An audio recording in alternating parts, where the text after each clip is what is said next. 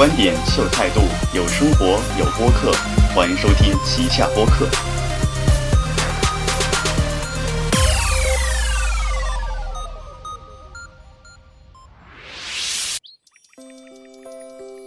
Hello，听众朋友们，大家好，这里是旗下播客，欢迎收听，我是主播 Felix。呃，本期节目呢，由于 Aaron 不能到场，所以我们邀请了一位新的嘉宾 North。啊，来，North 跟大家打声招呼。呃，Hello，大家好，啊，我是 North，呃，很高兴和大家见面。啊哈，呃，没有见面哈。OK，呃，那么在我们本期的开始之前呢，我想先简单的说一下我们做出了一些改变。首先，我们的更新频率由原来的一周一更改为了两周一更，然后我们的节目内容。呃，改为了现在是两个 section，呃，第一个 section 是我们会呃过一过两周的新闻，然后接下来另外一个 section 呢就是我们的这个正片的内容，OK，然后我们到现在的模式是呃我们尝试了一个全新的这个模式，就是专题，我们在每一年呢会选出一些我们认为比较有发展的，在这一年呢会比较有发展的、比较有聊头的专题，把它给固定下来。然后我们会围绕着这些专题来做各种各样的发展。嗯哼。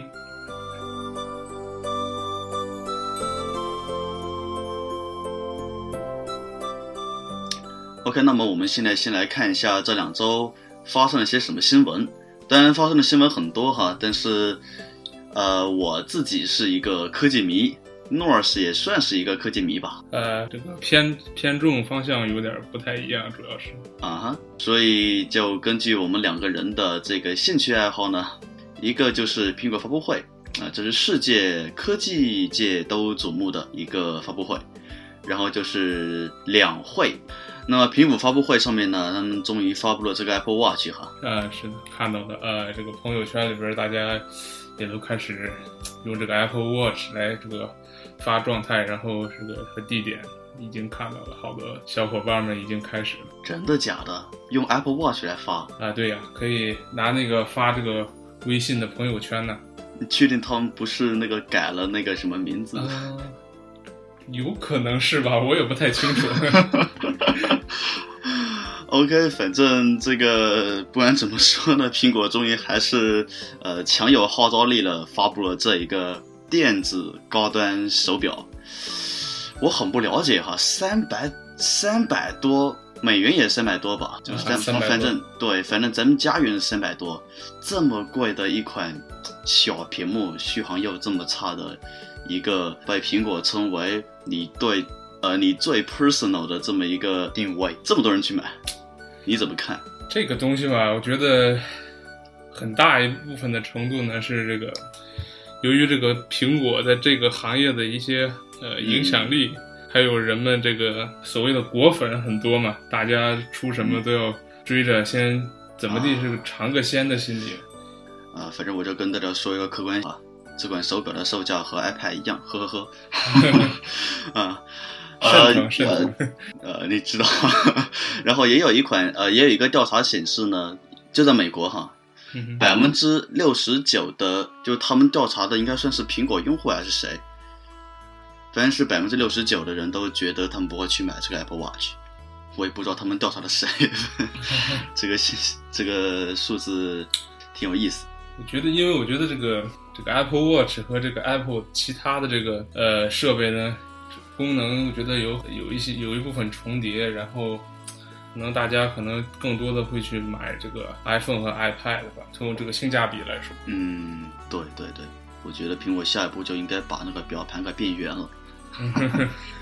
嗯，然后苹果发布会还有两个重磅了，第一个是苹果它也开始大玩健康应用了，啊，这个算是一个比较好的趋势，终于开始玩起来了。然后另外一个就是它发布的笔记本。你觉得这个新款笔记本爽不爽？好吧，这个我不太了解啊，你不太了解哈？对对对，啊，反正我觉得它这个新的 Mac Air 啊，是吗？最新版的 Air。对对对对对对对，呃，不是不是不是，呃，它没有命名 Air，它命名的就是新的 MacBook。哦，MacBook。对，就是新的 MacBook，超薄，用了 USB C 的这个接口。OK，也就是说，它把这个。这个啊，过去的这个 Pro 和 Air，然后这个是划归到呃同一个电脑上来了，就是同一个新的产品上？呃，也不能这么说，因为从它的配置上来讲，确就是确实就苹果的 MacBook 产品线来讲，它的配置算是不是特别高，讲句实在话，但它的续航很牛，它是苹果产品线第一款无风扇电脑。哦。啊，对对对，然后它又采用了这个呃 Retina 显示屏，哦。哎，对，啊，然后它的这个厚度要比现在的 Air 还薄，啊。啊，很屌哈，嗯。啊，然后在各个方面都得到了更新，它的键盘重新设计，它的触摸板也重新设计 怪不得我这个我妹我这个人妹妹很多啊，我这个妹妹们都对这款新的这个 新的这个麦克本儿非常期待。原来这个外形上看，看来会很受女生的喜欢。对对对，他其实也挺符合男孩子的心对对，对骚气啊，太骚气了，对，我就属于闷骚型，很适合我，考虑要入手。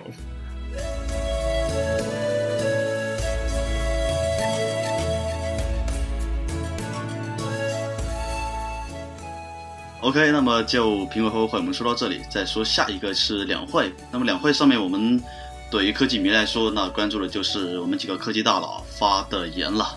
那当然也不是全关注，马化腾说的互联网加啊，然后百度的李彦宏说的中国大脑啊，人工智能就是。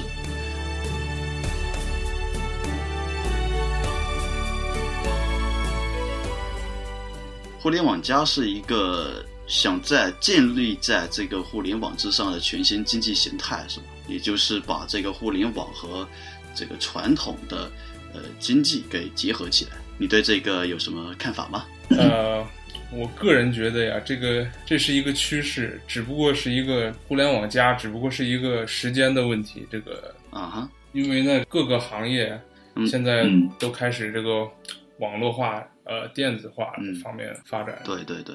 那你对于这个中国大脑这个人工智能，这个人工智能，也就是说那个咱们的电动汽车、机械自动化什么的，就全部拿到国家战略这个层面上来说，你觉得这个怎么样？我我觉得呢，这个是非常有必要的。啊哈，嗯，像这个传统的这个，我就举个例子吧，传统的这些机械产品和这个工业产品呢，他们的效率呢，在这个不管是这个人来操控，还是这个用一个固定的一个呃机械的方式去这个来让它呃运转，呃，是这个效率会是会非常低下的。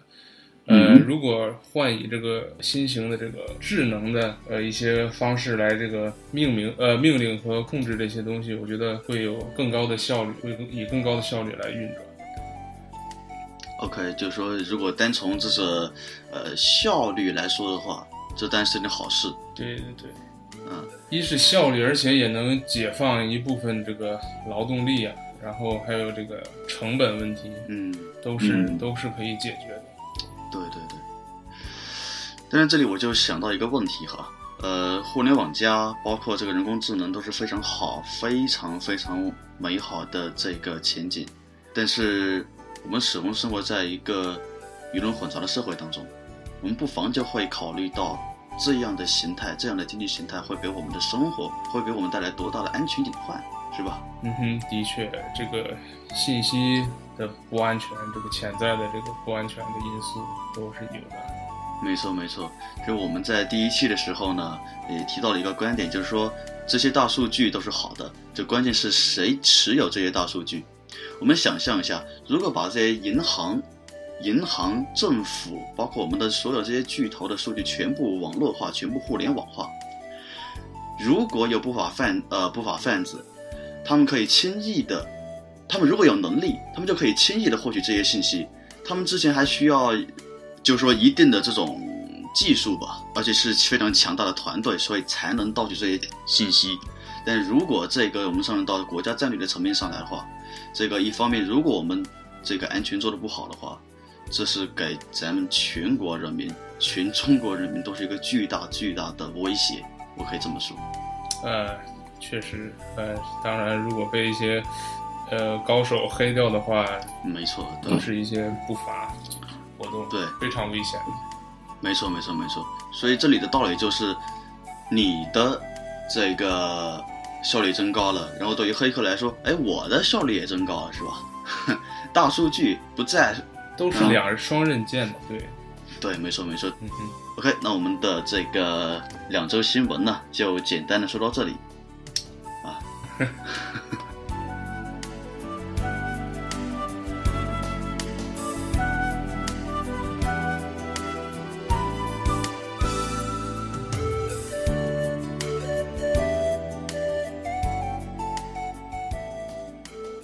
OK，那么接下来就是我们今天的本期节目的这个正片内容了。警惕大数据在现阶段、现时代的数据收集。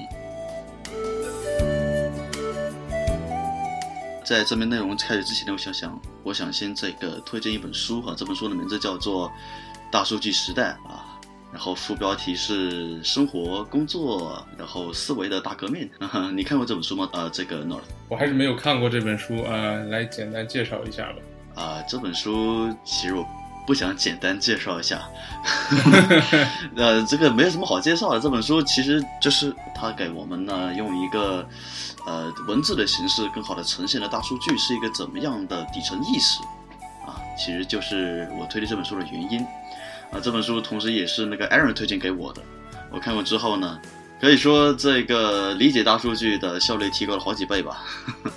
我们这个需需要这个呃了解一下这个基本的概念。我觉得，毕竟这个大数据对于很多人来说还是一个新的词。嗯，大数据理解起来其实挺好理解的。我们想哈，数据是个什么东西？数据就是我们存在硬盘里面的东西吗？No，我们存在键盘里面都是零幺零幺，对吧？然后数据呢是由两个字组成，一个数，另外一个是据。我的特想把我看过这本书之后，我特想把这个大数据就把它给这个类比成一个银行，因为银行呢，你作为一个客户，你去银行存钱，然后你取回来是带有一些呃利息在里面的，你把钱取出来之后，对吧？大数据也是如此。呃，什么人是大数据的最直接提供方呢？其实就是咱们，其实就是我们消费者。OK，然后我们什么时候拿利息呢？就是我们买产品的时候。现在的这个社会，几乎所有的产品都可以把它说成是大数据的一些捷径。是的，是的，嗯哼，就像一个 survey 一样，是吧？大家对，来填这个 survey，这个 survey 只不过是在大家呃购物的时候，可以以及这个呃厂商在这个平时时间里面调查所得到的一个结果，只不过是一个很很高端、数据很多的一个 survey。对，没错，没错，而且大家注意到了，不是大数据的年代，我们如何去侦测未来呢？我们通过小样本，对不对？我们通过小样本，然后来预测大样本，来预测总体，甚至，对吧？嗯哼，但是大数据时代，这个时代大家注意到了，几乎所有的数据，呃，当然现现社会还没有到全体大数据的时代哈，对对对，就是说，这个时代是很多很多的数据都已经被连上了网络，都已经在开始互联了。所以我们需要做的只是发现一些规律，发现我们需要的一些规律，我们就可以做出决定。我们是已经有这个 access 去这个巨大的这个银行，就我们想取什么钱都没问题，关键是我们要知道规则。对，我们要把这个不同的数据来进行组合，来进行重组，然后把它给规划出一套对于我们自己有利的这么一套规则出来。没错，这个是大数据的最大的意义嗯哼，啊。然后我们在这个二零一五年现阶段挑选的大数据这个话题呢，我们觉得是是挺有意义的，因为现在大数据时代的现在嘛，是我们觉得是大数据时代的这个初期的形成阶段，所以呢，我们就想尽可能的就大数据的各个方面都来说一说，啊，为的就是让各位听友更好的能把握住大数据的各个特征呐、以及各个时期我们应该注意什么。啊，没错，没以，此呢，对对对对对，以此呢来为自己在大数据时代创造出更多的机会，把握住更多的可能，啊，而同时呢，你创造的这些机会，也就是在为社会创造机呃价值，对吧？你也在提升个人的价值，然后同时也可以避免对自己大数据对自己造成伤害。对一个新事物的产生，总是会 带来一些弊端的。没错，没错。所以我们要，也就是什么时代，要有属于那个时代、那个时空的价值观和世界观。嗯嗯。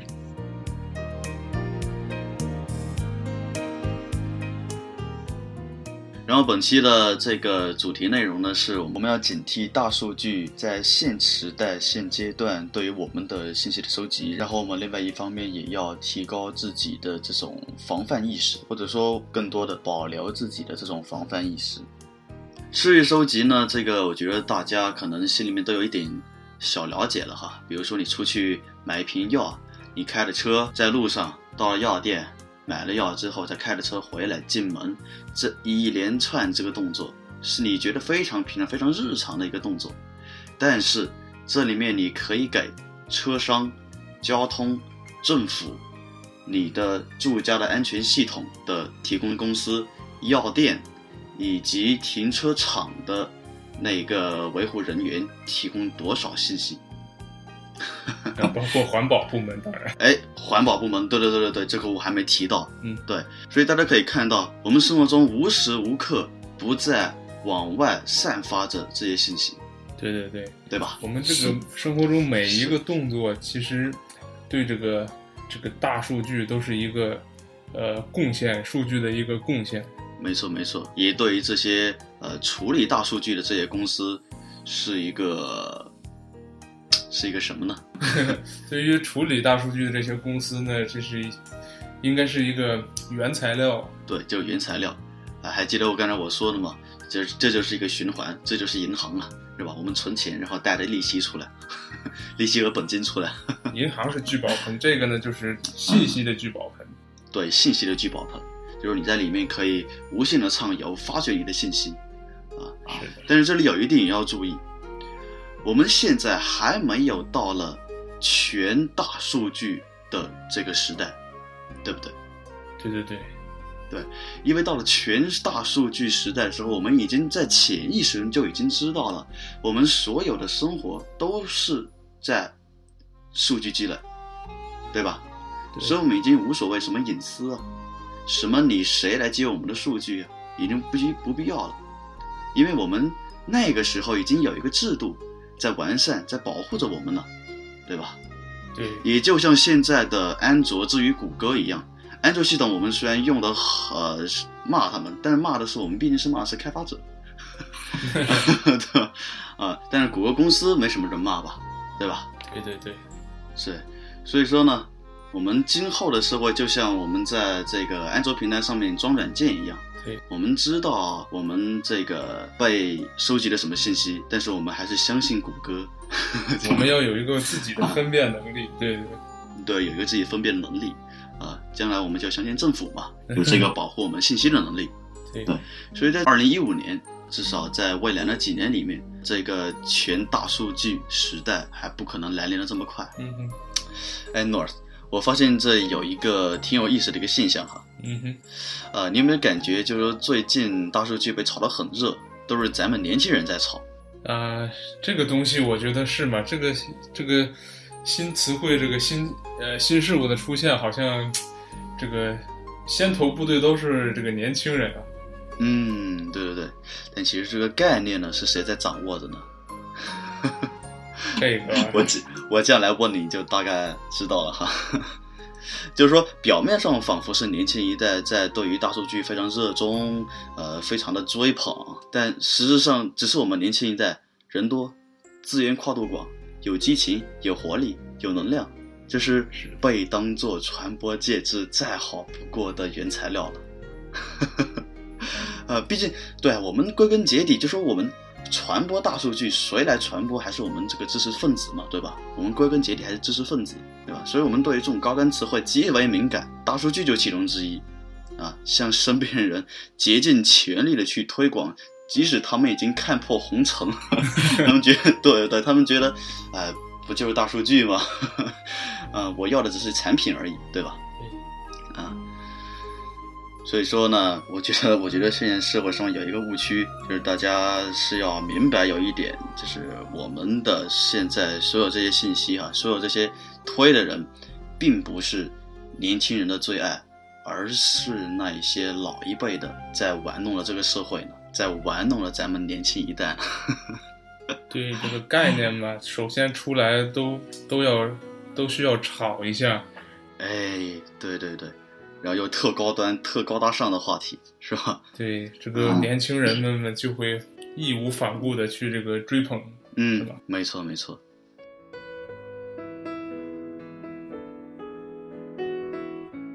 然后还有刚才说到年轻人这个有活力的一面，有活力的一面就非常喜欢去表达自己的看法和意见，这是年轻人的做法。呃，对，年轻人嘛，都是比较喜欢秀观点，喜欢 argument 的，我觉得。啊、对，喜欢这些东西。所以再说一个表面上的事情，就是好像他们非常明白隐私泄露对自己的危害有多大，但是他们还是在继续使用，比如说三六零呢，是吧？嗯继续把信用卡绑定给腾讯呢，是吧？是继续把信息泄露给百度啊这些公司。所以说，你说他们是意识到了还是没有意识到呢？不能说没有意识到，其实包括嗯我在绑定这个信用卡给这个 Amazon 也好啊，还是这个腾讯也好的时候，嗯我感觉我只不过是图一个方便。我这个人本身他比较懒嘛，每回进去的时候都是喜欢直接 confirm 我的这个已经绑定好的这个信用卡，然后直接就是消费支付。所以说，其实我意识到这个这一点，我也没有对他做任何的太多的防范。有的时候，那你就不担心你的，比如说你的那个 billing address 被黑客盗用，被不法的集团盗用，然后向你发那种什么垃圾邮件？垃圾邮件还好，如果真的是盗用你的银行信息的话，这我觉得是挺恐怖的。确呃确确实是这个，确实是这样。只不过我们这个意识还是不够的，我觉得。嗯大家这个道理，大家我觉得大多数还是懂的，但是真正到落实的时候，我觉得大家的这个呃意识还是不够的。所以这个真的是要在安全和方便之间做出一个选择哈嗯，因为方便这个实在是太方便了。对对，你有没有觉得现在这个发展到这种程度，是我们科技发展的过快，而我们还没有那个 adapt 的关系？这个呃这个行业的法规和这些 regulation 呢，还是跟不上我们这个大数据这个发展的速度，包括其他行业也是一样。我觉得，呃，这个法律和这个 regulation 总是要这个迟滞，相对于这个新事物的出现要有一个延迟的。嗯我觉得，对，对对对对对，只有说的出现问题以后，人们才会去解决。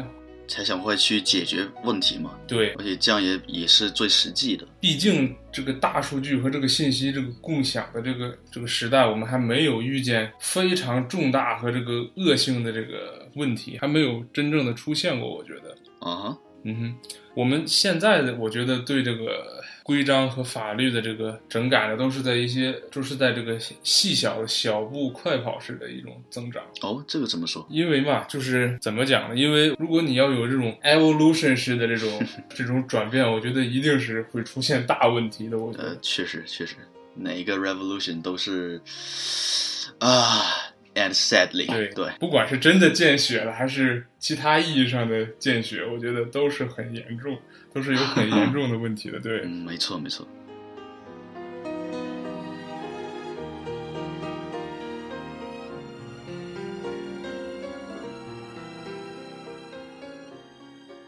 分享一下你的安全经历怎么样，或者说经验吧？呃，就是对，就是说在这个维护安全这一块，你有什么自己的这种呃维护手段？维护安全我还真没有过，但是我有我有出现安全问题的时候，哦，说说看吧。这也可以讲一下，因为呃，我的这个 QQ 的这个 QQ 号里边的基本信息被盗取。有一次呢，就是我在外国留学嘛，然后家里面收到了一个跟我头像一样、昵称也一样，好多我的基本信息都是年龄啊、什么所在地都一样。甚至 QQ 空间的一些基本布置都一样的一个账号发给我父母一个消息，说的我在给教授打电话的时候手机掉水里面了，没法给你们打电话，但是我现在需要钱嘛，一提到这块就开始 money 了，然后如此这般把 money 寄过去或者转账转过去，就是类似于这种这种情况，我遇见了两次了已经。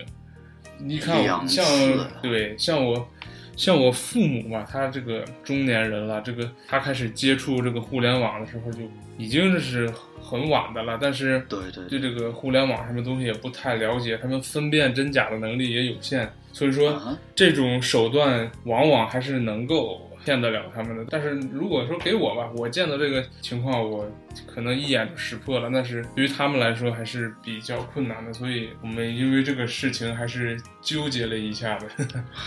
对对对。这是 QQ 哈，对 QQ 这个信息的这个泄露，自从那以后，我发状态我很注意的。嗯我有的时候把这个我自己的照片，然后 PO 到状态上，不管是朋友圈呢，还是微博呀，还是其他的东西也好，嗯我嗯，PO 上去的时候，心里总有那么一点小别扭，就是不是很舒服。就是老觉得这个隐患在是吧？对，还是这个隐患在。互联网嘛，全世界人都知道了？对对对，就是你只要你抛上网上，就感觉赤身裸体了一样。对对对，没有嗯隐私还是感觉暴露了，对，就是基本上是这个样子。嗯所以说，我觉得咱们从以后从网上剖个人信息的时候，我觉得还是应该注意一下。对，注意一下内容什么的。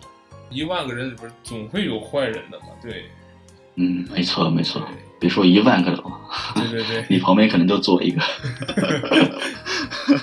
这个我觉得这个方法还是很低劣的。其实对于这个互联，在这个互联网上诈骗的各种手段来说，这个这个方法还是很很拙劣的。我觉得，但是遇到用在这个父辈这些人身上，我觉得还是有的时候还是可以奏效的。最起码这个诈一出来，他们不容易分辨。因为你没有发发现有没有发现一个细节，就是我们在这个淘宝消费的时候，不管是信用卡还是这个借记卡，在消费的时候，我们都需要输入密码的。但是呢，在国外消费的时候，在美我至少在美国地区消费的时候，信用卡是无需输入密码。我信用卡只需需呃只需输入那个 security code，security code 对对对对，这个呢，我觉得应该算是这个，我觉得应该是这个北美地区的这个这一个信用卡使用上面的一个不好的地方，我觉得就是一个不安全的地方。因为如果哦别人拿到一旦拿到你的信用卡号和你你信用卡持卡人的这个名字和这个呃到期日期，他嗯他就可以随便划你的卡了，对，来消费了。嗯，但是他如果得不到我的这个安全码的话，他还是没办法用嘛。对对对，哦对，就是说这个 se- security code，我觉得相对来说还是比这个密码好得到的。哎我用同样的信用卡在国内消费的时候，都是需要输入这个六位的密码的。嗯，对的对的。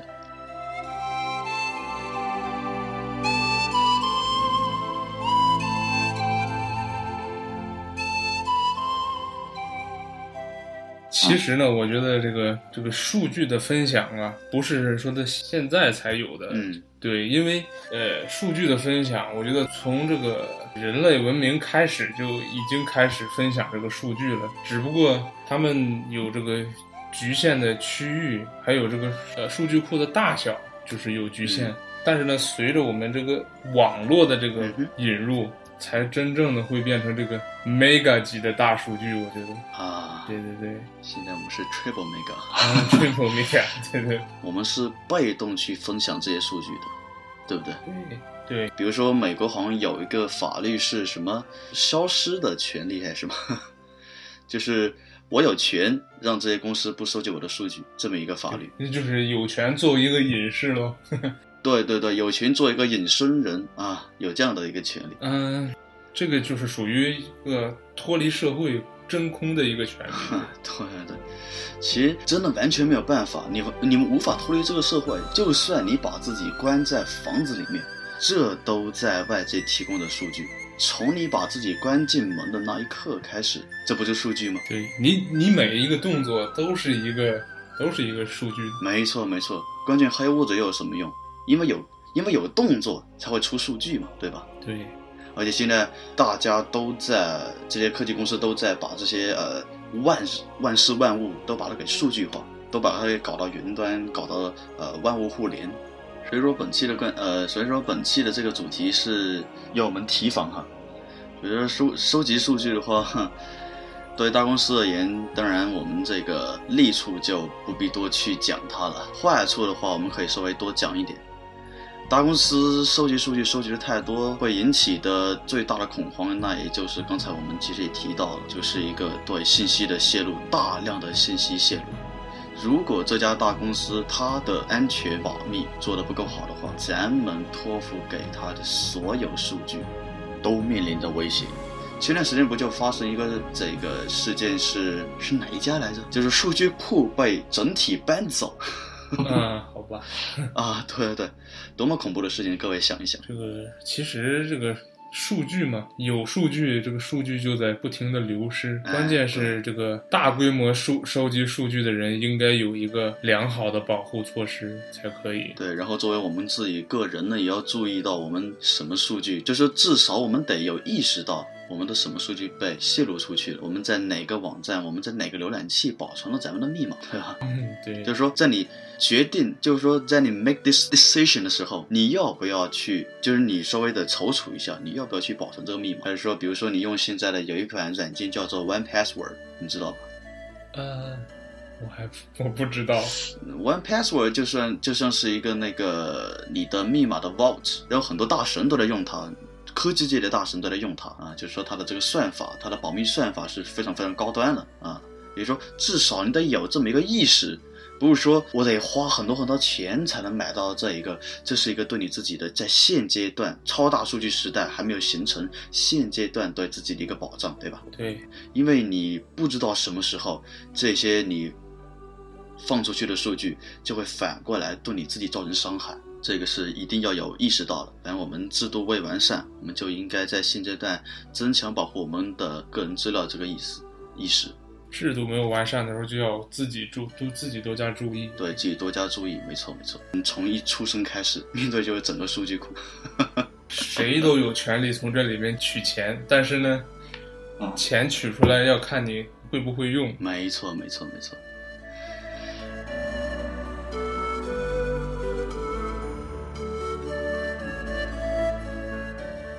然后说到这个，又说到它的 downside 了，因为现在很多的信息都是被经过处理过的嘛，就是说不完整的信息，包括再加上不完整的这个信息的处理以及观点的这个输出，然后现在你听到很多声音已经完全不是你自己的想法了，你的思维完全建立在一个别人的思维上面，你甚至不知道它是不是普世价值观，哈？嗯哼，嗯哼，但是说，嗯，如果过于关注这种普世价值观的话，我觉得这个新思维的产生和这个新想法的产生，我觉得是一种限制。嗯，是一种限制，但是你不觉得？我当然刚才说普世价值观可能稍微有一点局限哈，嗯哼，但是如果即使我不拿普世价值观来加入到这个说法里面，它本身这个过程就是一个对新想法、对创新、对随机性的一种限制，你不觉得吗？对有有一点这种感觉哈。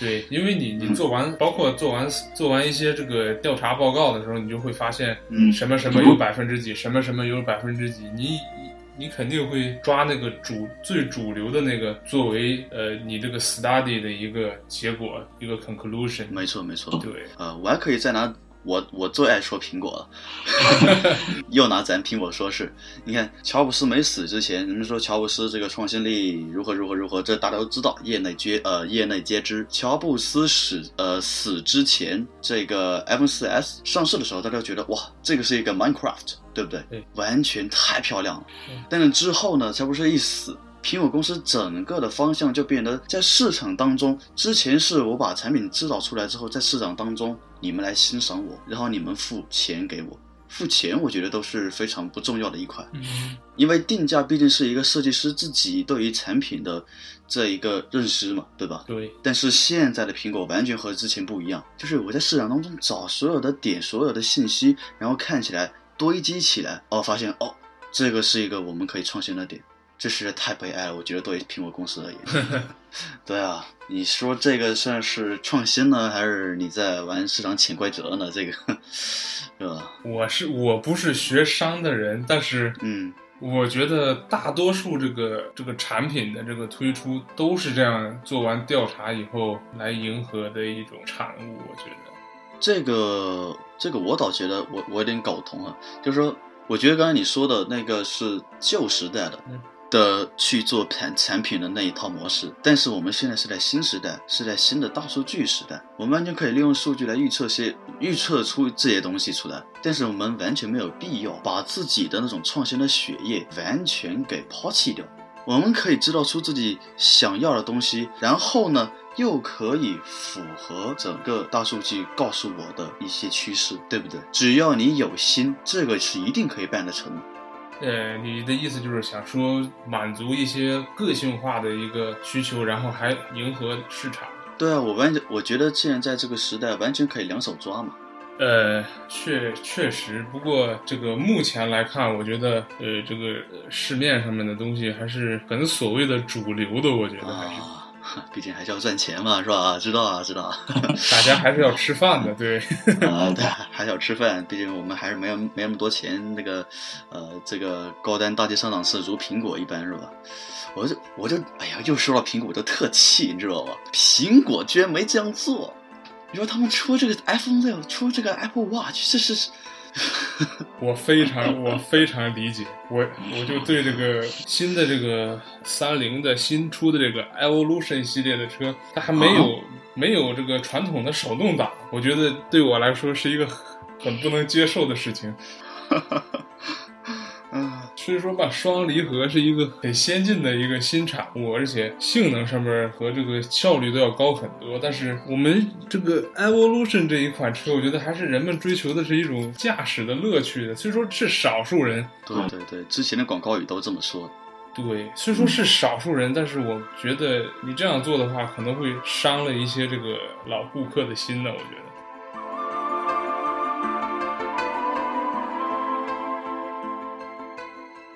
对，我觉得是这样子。那个，如果三菱现在想要的是，呃，吸取更多的用户，他们这样做，我觉得算算是对的，算是对的。对，但是如果他们就刚才刚刚才你说的，只是少数人喜欢喜喜欢这类东西，对于这一款车型而言，这一系列这一款车型而言，它其实就是多数对，它还是应该针对这一部分人群来进行研发，对吧？对，所以我就感觉到，可能可能现在三菱这个汽车呃产业是在进行一个改造，因为可能是要、呃那个呃，因为什么全新的驾乘时代又要又在来临嘛，对吧？对 对对。嗯，因为吧，我最近我我是学 engineer 的嘛，我最近新学了一门课，它叫 engineering economic。啊，哇，这个听起来挺高大上的啊！你 engineer 嘛，毕竟做出的东西要慢，要赚钱的，对不对？啊，对对对，这个东西要赚钱，所以你你要知道怎么做决策。嗯哼，有好多方案摆在你面前，你做什么决策？嗯哼，呃，之所以这个三菱的这个最新的这个产品做出这种选择，我觉得是有它的道理的。我觉得它权衡了各种利弊，它只做出了一款双离合的一种版本。我觉得这种这种方式应该在商业上和这个利润上面，我觉得还是应该叫就说有就说有的赚嘛，要有的算的，对，要 company 嘛，挣钱为主了。我觉得对。嗯嗯，没错没错。现在毕竟是大数据了，刚才也说到这个数据收集，三菱公司肯定也是收集了很多他们想要的信息，但他们如果组合这些信息，我不在这里分析了。他们分析出来的结果就是这辆车，对吧？对所以不管是驾乘感受，还是说你的信息被收集，我们都得要注意到一点，就是在目前而言，我们一定得要对于这些被收集的信息留一颗心。嗯，其实有的时候，这是只不过是说到我们自己在面对这个问题的时候，这个问题要根本的解决，还是期待这个呃政府和市场有一个呃新的改观或者提升对这个法律法规和这个规范方面。对，嗯，对对对，咱这个不可能是现阶段能完成的任务，哈，对他们来说，要制定一套法律可不是这么容易。这个是需哪要有时间的。哪有说 哪有说一套你出这么一套，然后遍布了所有的漏洞？不可能，这绝对不可能，对吧？对所以说这个是要一点一点、一点一点的来填补的。你填补了现有漏洞，又会出现新的漏洞，是吧？嗯所以这个我们现在一定要等。我们现在能做的呢，就是给自己长个心眼啊。对，因为毕竟看到很多人表面上说我们讨厌三六零，我们如何如何如何，但是他们还是在使用三六零的那个呃服务以及他们的软件。没错，啊，三六三六零，我觉得大家都知道是个什么样的公司，呃，是个什么样的公司吧。呃，前段时间谷歌谷歌 Chrome 浏览器还那个跳出，这是新闻呢，跳出一个提示说请卸载三六零。